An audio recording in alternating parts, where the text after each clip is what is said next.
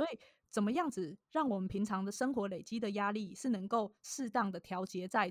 有一点压力，我会想有动力想去做，而不是整个忽略它。可是呢，也不会到大到我没有办法 handle 的程度。那个就是我们刚刚说的压力最刚刚好的状态，这样子。嗨，你好，欢迎收听精准美学。精准的生活即是一种美学。我是 Mini，陪你一起精准的生活。整理收纳、学习断舍离是我的热情所在。这个节目主要会分享断舍离接案工作者的自我提升。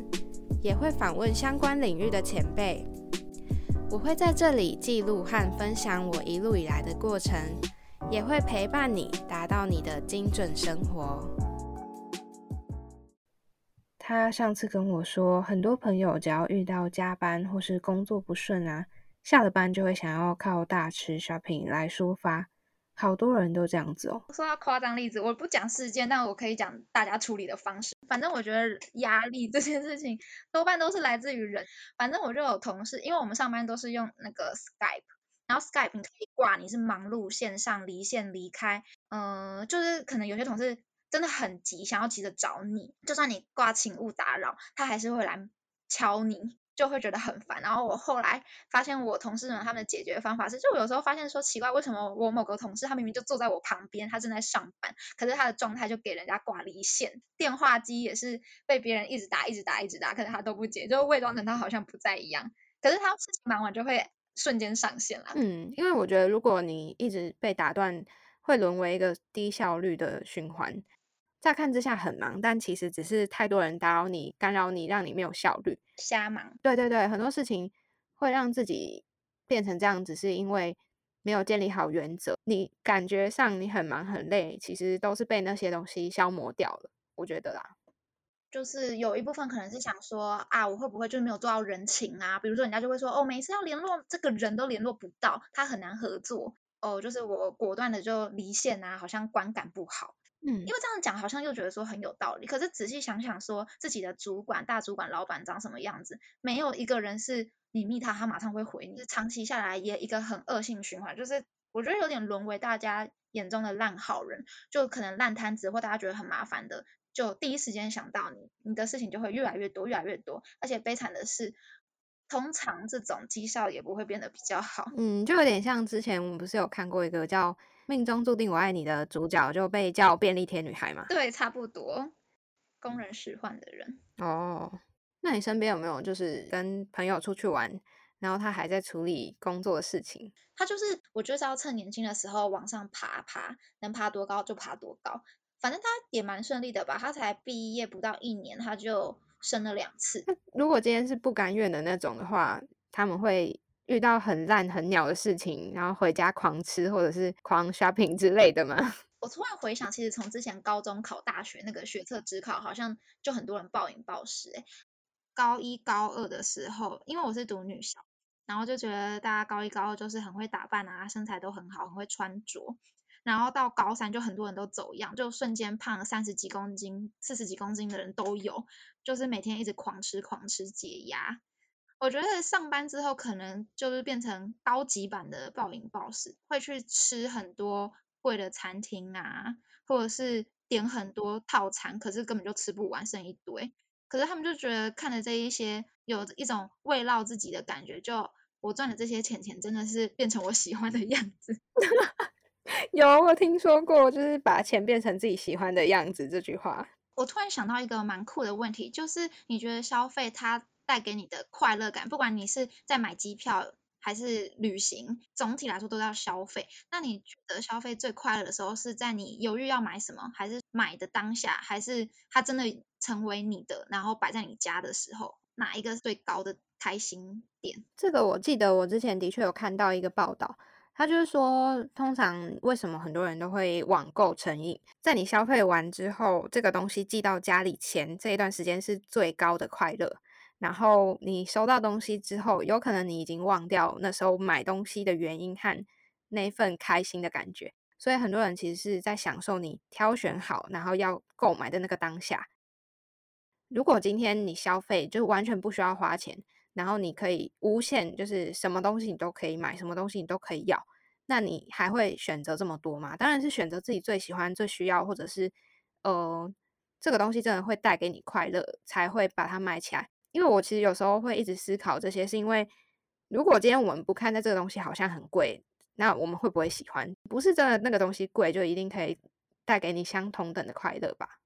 那我觉得我蛮同意你那个，就是期待是我奖励我自己的方式。就是我之前其实有觉得旅行，因为我之前常常去爬山，然后其实爬山、游泳这些都顶多就是交通成本，你其实不太需要花什么大钱。就我也不是跟旅社，我也没有出国，我就是去爬山。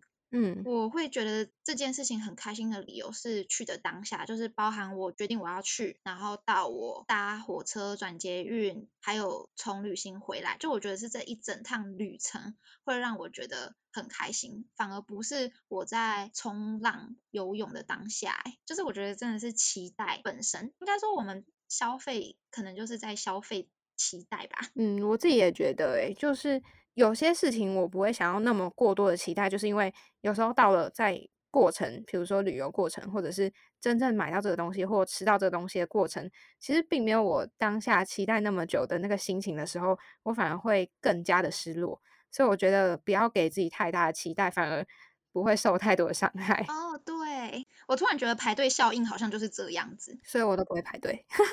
我刚刚有想到，就是之前我们不是有看到那个 PTT 上面有讨论到。工作压力这件事情，总之就是因为主角很常加班，然后有一天他要去搭车的时候，他已经到身心俱疲的状态，所以他就想说，呃，他真的压力大到觉得，如果他今天再往轨道踏出一步的话，他就可以不用加班了，然后他也不用去公司上班，结果他就真的差一点就是想不开啊！你知道日本的人很。中很常自杀嘛，就是他们的工作压力很大嘛，这应该大家都知道。因为日本的文化很特别，他们不是就像欧美的人，你会发现欧美的工时都相对比亚洲短，因为他们认为有能力的人应该是更能在 work life balance 的人。可是，在日本的角度，他们会觉得说，如果你是一个有能力、有成就的人，你应该是常常为公司付出。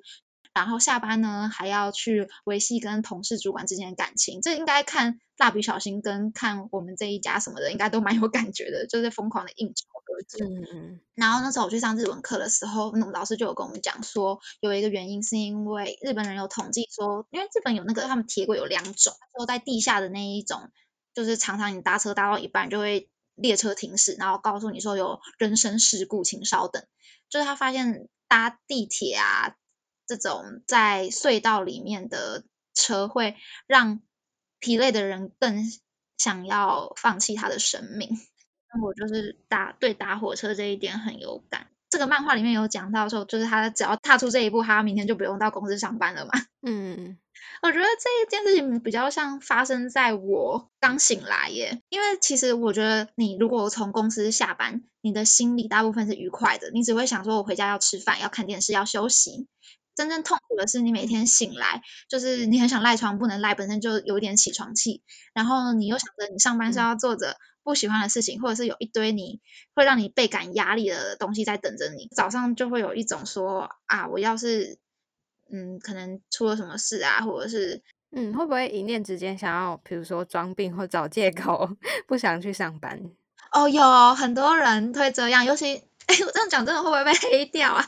就是你知道女生都有生理假，然后劳基法好像有规定说女生的生理假可以算病假。比较多的是今天我就是起不来，或者今天天气太冷这一种，然后就会跟你说我今天要请病假。嗯，滥用福利。对啊，滥用福利。嗯，我自己是在以前，就是因为我一个礼拜有几天有课，然后有几天是要去打工。我以前在要打工起床的那个当下，会蛮有这个念头的，呃，会不想起床，但我还是会去。那你是为什么有那个充足的动力可以让你起来去打工啊？因为有做就有钱，没做就没钱，而且再来是脑袋当下的想法吧，就我会赶快转念想说，一个礼拜才去两天，人家每天都要那么早起。就是拿其他的反例来激励自己吧。哦，好聪明哦！你们呢有类似的经验吗？要不要分享一下？我自己其实是有因为工作压力而产生报复性消费，或者是一直去花钱来舒压这样子的状况。不过，我觉得这样子的做法是还蛮不健康的。那我自己也一直在学习，说要怎么样正确的花钱。所以后来对我来说，最大的课题就是要学习如何去尊重金钱，也就是要去好好倾听我内在的声音。如果说我今天买了这个东西，我会有罪恶感，那是不是这个东西其实对现阶段的我来说是没有必要的花费？那但是如果说我偶尔在买一些非必需品来犒赏自己，会真的为我带来愉悦感的话，我觉得这就没有关系。呃，我在前一份工作的时候，其实也有一段还蛮黑暗的时期，每天都上班到七八点。然后回家就是倒头就睡，假日也都是在处理公事，甚至是撰写报告。花钱或是消费的机会就一定会好好把握。然后还买了一堆完全用不到的小废物，像是自动螺丝起子。那个时候就是希望这样的消费行为可以补偿自己辛劳的工作，但后来发现完全没有用，所以才能让我了解说，其实工作不应该是人生的全部。呃，家人还有自己的身体健康反而更重要。我觉得在我开始成为一个自由工作者之前，的确是会这样子。只是说那个时候会因为生活中会有一份稳定的收入嘛，那时候可能每个月差不多才三万多块嘛，都已经这样上班了，然后就多少我觉得有被影响到，就是说不自觉会觉得说看到什么东西想买就买，就觉得说哦我这个月钱还够，然后就去买这些东西，但是不太会有什么理财的习惯，所以消费的确会让自己觉得说。呃，我好像比较抒发一点的那种感觉，因为毕竟一到五都在上班嘛，然后六日难得要出去啊或者什么的，就会想要说，例如说买一些衣服啊，又或者说买一些酷的东西去经营自己的兴趣啊之类的。但是在开始接案之后呢，就你知道，就是会开始重视到钱的重要性，就会觉得说，哎，你不你的薪水不稳定，那你必须要怎么样去存钱，才不会让自己落的，就是说，哎，我这个月没钱花了，我该怎么办？然后开始在那边很紧张之类的。那我反而会觉得说，在二十五岁的时候开始注意到这一些可能消费、存钱这些事情的话，我觉得可能可能会把钱用在更对的地方，然后可能也会转换一下自己的心态，就觉得说不是什么东西都是在物质上面就可以得到快乐，那反而就是说现在接案有时候很有时间，可以让这个一个下午有空闲时间，然后案子又在等回复，或者是说诶最近案子不错的话。很放松的心情，在这个没什么人的时段去咖啡店喝杯咖啡，就想想事情，或者是逛逛网站什么之类。其实这也是很难得的一个一种快乐。每天都这样啊？我觉得我好像比较多的方面都是在吃，就是会比如说今天工作压力大，心情不好就想要去吃，但会有的时候就觉得好像他会呃。按比例的回馈到你的身上，就会变成脂肪还是什么之类的。但我自己是觉得说，就是出来工作就是为了赚钱嘛。那你如果说今天工作觉得心情不好的时候，我就花一点钱让自己有某个程度上的治愈嘛，就不管是身体的或心灵的，我觉得都是一个必要的东西啦。但报复性消费，我。好像工作前期比较常发生吧，就是会买一些我觉得高价的东西啦。但事后有时候会真的觉得说，我其实只是想要一个花钱的动作，但 maybe 那东西不是自己真的很想要的。那这几年就是开始，因为可能又接触断舍离吧，就开始比较知道说自己真的想要什么东西。这样花钱没有不好啦，它只是一个让你舒压的管道。那可能有些人就是舒压管道是运动啊，或者在做其他事情。尤其是以前在当上班族的时候，常常会觉得哇。忙完一波，然后薪水一入账，然后就会觉得可以去犒赏自己，出去喝酒啊，去庆祝，去吃大餐等等的。现在自己算是在创业，就是或是当一个自由工作者，我觉得更去深入了解金钱对于自己的意义，还有现在努力其实是为了达到我想要的理想生活的目标的话，就会比较把自己那样子想要犒赏自己的。心情透过其他方式转换，然后去思考说，到底那样的压力要抒发，是不是可以用更健康的方式，就是疗愈自己的方式，比如说透过书籍啊，透过参加活动啊，或者是去按摩啊等等的，就是不会单纯为了花钱而花钱，而是会比较去想说这件事它是不是真的可以带来它的效果。其实有时候就是一个人坐在公园，然后好好发呆，享受独处的时光，喝一杯咖啡等等的，就会非常疗愈了。我其实不曾因为工作压力而进行一个报复性消费，或是消花钱来舒压，因为我觉得嗯，我还蛮清楚知道我想要的物品、商品是什么。那努力赚钱，可能是想要让我拥有更多自由的选择权利，不论是可能选择我晚餐。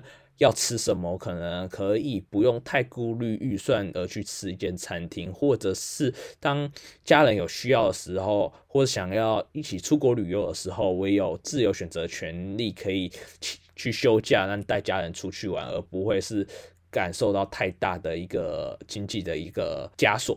所以努力工作赚钱，我觉得最大意义就是让自己获得更多选择的一个自由。以前以前曾经有过，因为实在是心情太不爽了，所以就有花三千多块买书，让自己快乐一点。虽然买了新的东西很开心，也很期待，可是随之而来就是哦乱花钱的那种责备感。所以后来开始审视自己到底为什么要花钱，以及自己赚钱的真正意义是什么。对目前的我来说，只要够用就好，甚至有时候可以小小的犒赏自己。所以目前赚钱对我来说，应该只是为了要打平生活开销，以及可以让我持续的学习，不论是买书或者是买课程、参加讲座等等的，让我可以持续成长。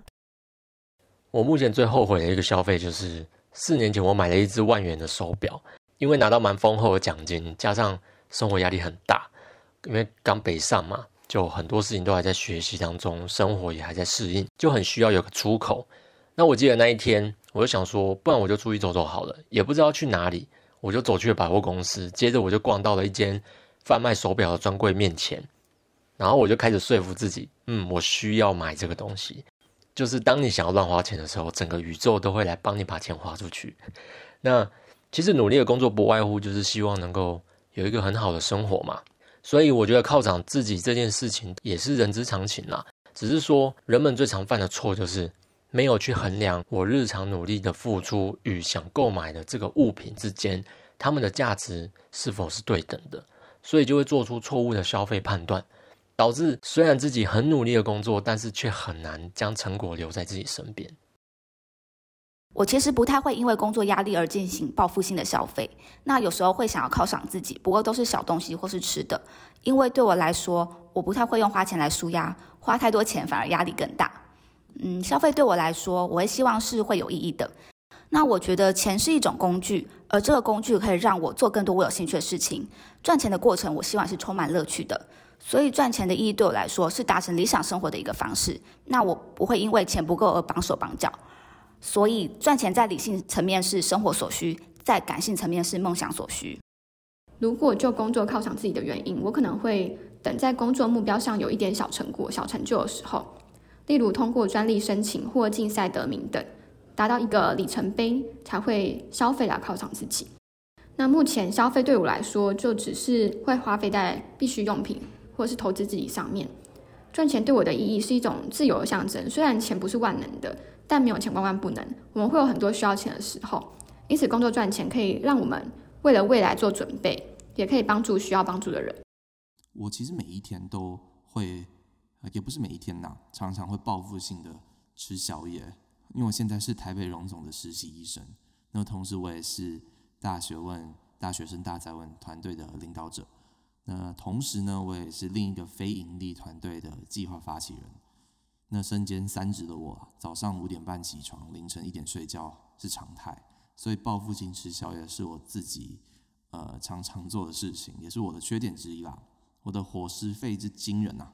只能说倾家荡产是早晚的事啊，好吧，没有那么夸张啦。但是我自己认为，我还是要努力学习怎么样适当的休息。努力后工作就要犒赏自己，我自己觉得这观念不太好，而是你要想的是怎么去在生活中取得一个平衡，不要让自己太累。那这是人生的课题，这也是我必须学习的地方。我工作这么辛苦这么累，为什么不要好好犒赏自己这样子？前面他其实有提到一个概念，我觉得蛮好，他就说。他就说，其实你赚赚钱赚到一个超过一个一个一定金金钱之后，你就觉得都没差。对啊，这个国外有做过调查，就是基本上你的快乐程度，如果你是月入十五万的，你跟月你跟月入三十万的人，其实你们的花钱的心态是几乎是一样的。我希望有一天可以达到这个程度啊！对，我倒是没有很想要报复性消费的原因，我觉得跟我自己的个性也比较有关啊。因为我老实说，我自己的物欲本来就比较低了，然后我其实也都很喜欢，就是透过这种方式来训练一下自己的耐受度，就看自己到底可以忍住多久，不用花一笔很大的钱。我自己其实花钱也是蛮理性的，我会想说这个到底是我想要的还是我需要的。所以对于努力工作赚钱，所以要犒赏一下自己，这个观念我觉得是认同的。但是我不会去做报复性的消费，然后我会希望能够就是这些。我多赚的钱，我可能会拿来，比如说买对自己工作有帮助的。所以赚钱对我来说的意义就是去目现阶段是提升自己。对，然后刚好我现在我现在薪水说实在刚好真的也不是很高，真的就是我把该付的钱付一付之后，就基基本上就是没了。可是到后来呢，把钱变成自己喜欢的样子，享受虚荣、吃大餐、买精品以外，败光了自己所有的积蓄，换得的真的是镜子里面自己喜欢的样子吗？这集节目呢，邀请到哇塞心理学的娜娜心理师来聊聊压力这件事情。究竟在工作压力之下，用消费来犒赏自己，心理学会是怎么样解释这个行为？我们又要怎么正确的跟压力共存呢？Hello，大家好，我是哇塞心理学的执行编辑心理师娜娜。嗯，在哇塞心理学的 podcast 中，我主要是负责主持哇塞聊心事的单元。然后现在是南部医学中心精神医学科的临床心理师。那哇塞心理学它是一个专门聊心理学的频道，不管是生活、育儿、司法、自我成长等等的，只要是跟人有关的，就有心理学在里面。但我们呢，不是那种纯心灵鸡汤的类型，而是大脑牛肉汤的那一种，就是理性和感性兼具的。我们会透过有科学实证基础的研究和理论来分享心理学，希望能够让大家应用于生活中，丰富自己的美好生活。那这一集的话，比较像是要讨论到，呃，有关于工作压力之下，我们会有一些报复性的想要呃回馈自己，或者是想要犒赏自己的消费，聊一下有关心理学上面怎么去看待。消费还有工作压力的关联。其实“报复性消费”这个词应该是近期才出现的，我想应该算是记者自己发明的吧。嗯，可能是因为 COVID 的疫情，我们常常会听到什么报复性出游或是报复性消费之类的。我想这个词的目的，主要它是要凸显一种比较补偿性的，或者是具有反差性的行为。那在心理学上，我们在大概二十几年前就有所谓的补偿性消费 （retail therapy） 这样子的概念，它是指一种透过犒赏自己来改变心情的策略。那通常它会发生在情绪忧郁或是在压力状态下的时候，算是一种比较短暂的嗜好，这样。就像刚刚 Mini 提到的，如果我们完成了一件辛苦的工作任务，或是考试等等的，我们常常就会用大吃啊，或是购物来慰劳自己。相对的，我们在生活中遇到挫折或是负面事件的时候，很自然的就会想要平衡一下心情。嗯，比如说像是我在工作上遇到鸟事的时候，我的同事都会很贴心的直接问我说：“哎，今天需要订真奶吗？”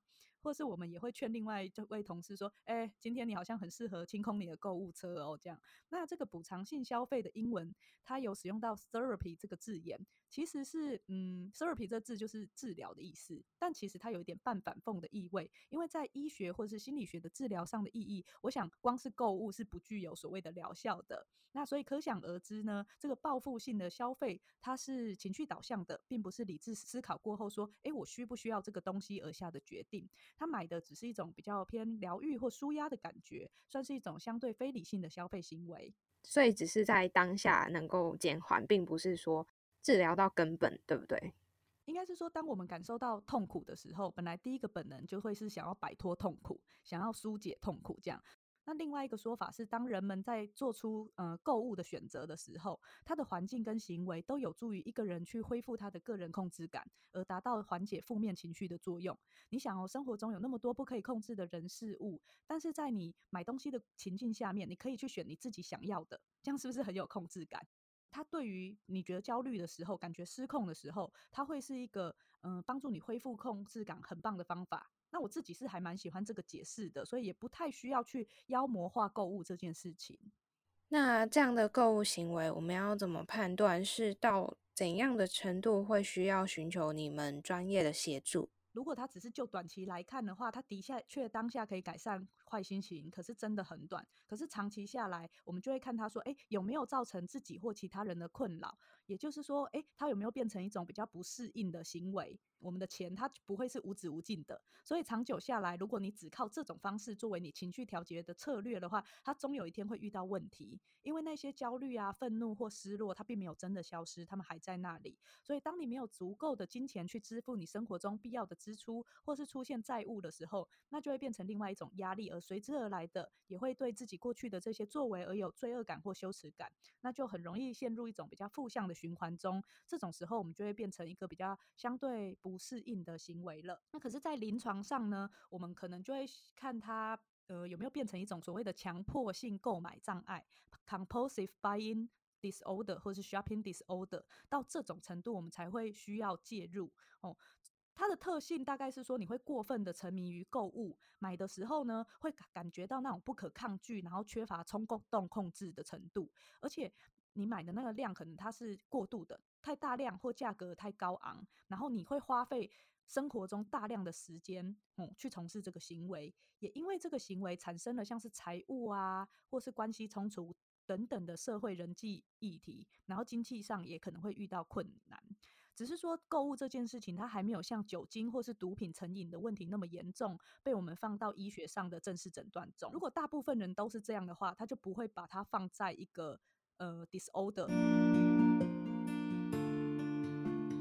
刚刚说的购物这个行为以外，有没有其他是现代人在工作压力之下会有的文明病？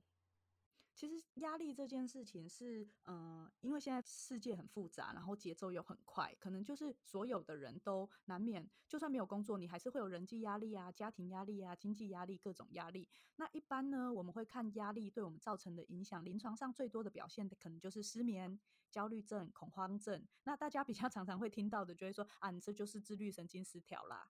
但是自律神经失调，它其实不是一个诊断，它只是一个症状群。那长期下来，有些人就会有心脏病啊、高血压啊，或者是肠胃啊出现问题。这样，其实这些都可以算是现代人在工作压力中常常出现的一些，不管是心理或生理上面的症状。这样子，一般大众好了，呃，通常娜娜心理师会怎么建议？身边这样的人去适当的缓解压力呢？调节压力的策略其实有非常多种，可是我们会去看说，哎，这个策略它必须要是不仅能够改善你当下的情绪状态，事后你也不会反悔，吼，或是产生更多负面情绪的。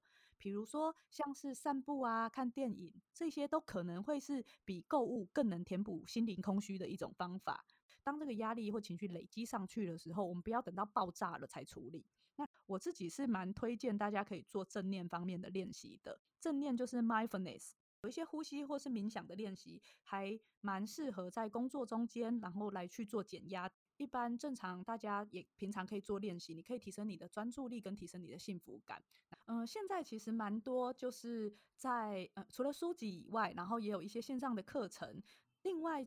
新的那个 Netflix 上面也有正念冥想的影片，嗯，应该说正念这这个风潮跟这个概念，在心理学近十年来说算是蛮盛行的。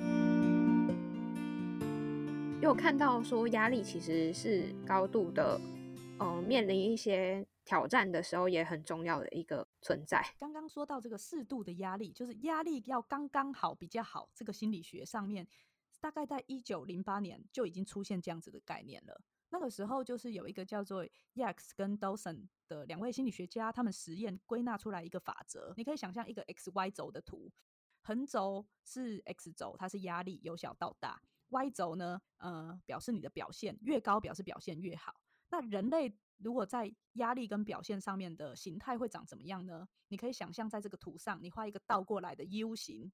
当我们只有一点点压力，甚至没有压力的时候，哦，就在那个 U 的左半边的时候。你会发现，哎，我们不会太在意眼前的任务，甚至你可能做这个任务的时候，就会觉得我只要出三成力就好，那表现可能就不会太好。但随着压力慢慢上升，你会觉得说，哎，我好像要认真一点哦。其实你的表现是会比较好的。如果超过了这个点以后，哎，表现可能就会下降的。反而呢，你可能就会出现很多身心的症状，很多负向的焦虑、担心、概念等等的，反而让你的表现没有办法那么好。所以。怎么样子让我们平常的生活累积的压力是能够适当的调节在有一点压力，我会想有动力想去做，而不是整个忽略它。可是呢，也不会到大到我没有办法 handle 的程度。那个就是我们刚刚说的压力最刚刚好的状态，这样子。压力太大，或者是自己对于那件事在乎的程度越高的话，有可能就会造成表现不好，对不对？压力我们分为压力源，然后你会做压力反应跟做所谓的压力评估。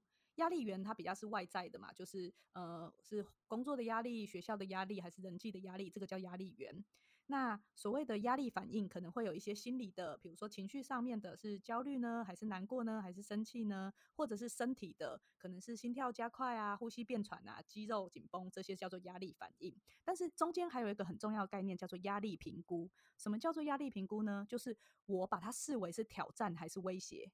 这个就是我们人的大脑上面去怎么样定义它的。比如说我很在意他，可是我是把觉得他对我来说会有不好的结果，我没有足够的资源去应应他，所以我一定会在这边弄得很糟糕呢？他是一个威胁，还是哦我有足够的资源，我应该还可以做得不错，我可以怎么做，然后去达成这个任务？我把它视为一个挑战。所以就压力上面，我们不会只称它为一个压力，因为这个历程中它会涉及了所谓的压力源、压力评估，还有压力反应。然后才会最后形成你实际的表现，这样子。有办法是用意识控制自己，不要逃避，或者是这个反应是取决于我们自己可以控制的吗？嗯，应该是说，我们今天要能够达到所谓自我调节，或是我们跟环境有良好的互动，有一个部分是我们的觉察能力要够。我们必须知道说，哎，什么东西引起了我现在的这个情绪、身体感觉跟想法。面对这个选择，不要逃啊，或不要战，其实很大一个部分是我们要能够先觉察到自己有多少内在资源，然后外在这个威胁有多大，才能帮自己做最适合的呃下一步行动。所谓的正念练习，就是它可以让你增加自己对自己的觉察。一个人对自己的觉察够多了，他对于环境的觉察也会够好。面对这些压力的时候，诶，可以试试看，先停一下。面对购物冲动，其实也是一样，我们就是先停一下。可能可以透过呃呼吸的练习呀，或者是你就先把它放在购物车几天，不要急着付款，或者是离开现场回家个几天，停一下，想清楚想要买的原因，你的动机是什么的时候，哎，你会发现后续你的行为才会比较是不会有呃后悔或是不好后果的。一些放松的训练跟呼吸的练习，可以让你的交感神经不要那么活化，所以当下你可能就比较不会觉得手脚冰冷啊，人在抖啊，然后不会觉得自己心跳很大声，呼吸很喘。哇，其实那个大概做三分钟就有调节的效果了。所以如果嗯你说已经快到考试了，可是你还是有机会练习学会的话，其实多少会有一些帮助。我们有一些个案，他就是真的焦虑症很严重的，他可能就需要靠药物的帮忙。认知的上面，就是我们会去跟他讨论说，嗯，我那么紧张，我那么嗯害怕，是因为我想到什么？一般人比较理解的，大概就是所谓的转念呐，转念这两个字。那做这个认知调节，重新框架，重新建构你的认知以后，一般人焦虑的情绪是可以下降的。嗯，如果有不安全感的时候，想最坏的打算之后，你的心情就会变得比较好，这是有根据的嘛？有时候我们会请个案去想想看，最坏的状况是什么，最好的状况是什么，最可能的状况是什么。这样子的目的其实是为了让他看到，说有很多种可能。真正影响到你的情绪跟后续行为的，其实是你的想法。但是有一些人，如果他只想到最糟糕的状况，然后他是有焦虑或忧郁，他很容易变成消极型的悲观的时候，那他就会摆烂，什么都不做。娜娜会建议我们怎么样去更了解消费或是压力这个议题？有没有推荐的书或是电影可以分享一下？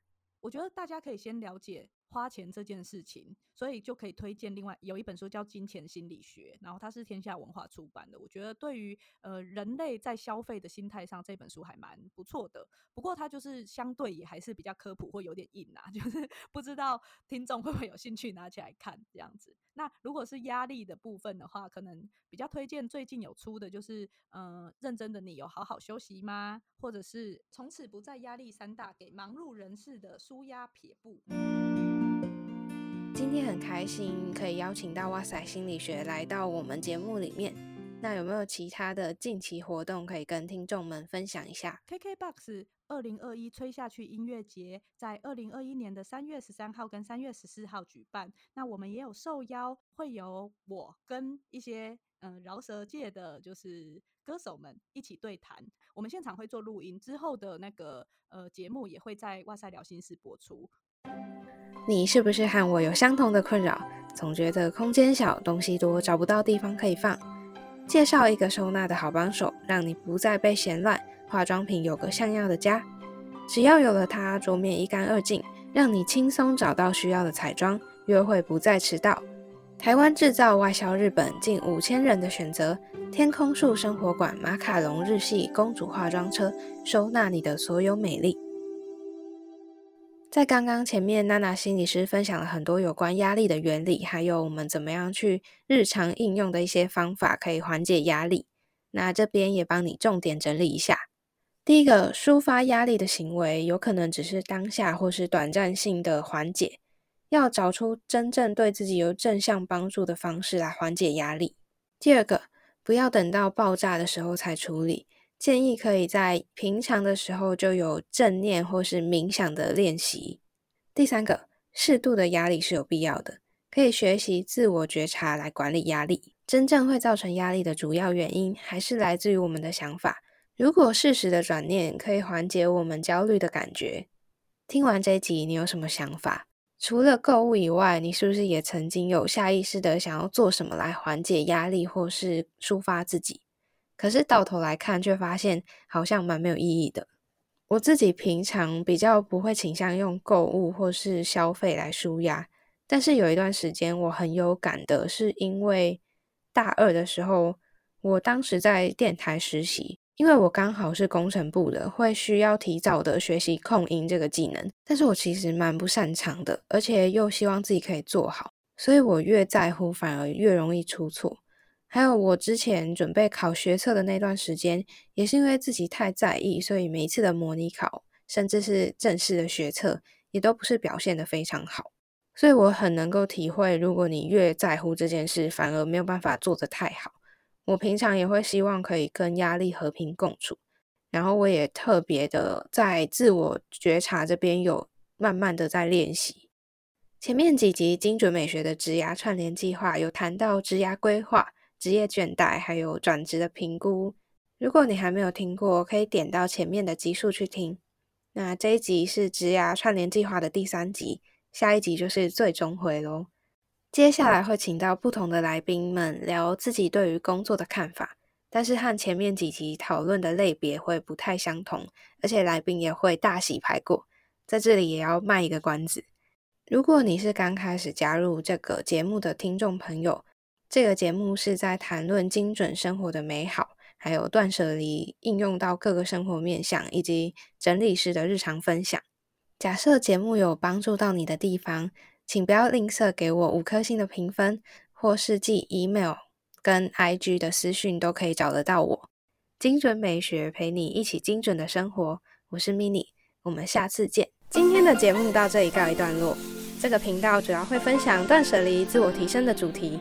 目前在 Apple 和 Google Podcasts、Spotify、First Story 和 s o n 都听得到。欢迎在你习惯的平台追踪我，还有留下评论。节目 IG 是 M I N I M A L I C E 点 T W，或是搜寻精准美学都可以。欢迎私讯我你的想法，分享节目资讯。点 IG 首页的连接，开启你我的连接。美好生活从精准美学开始，追踪节目从订阅开始哦。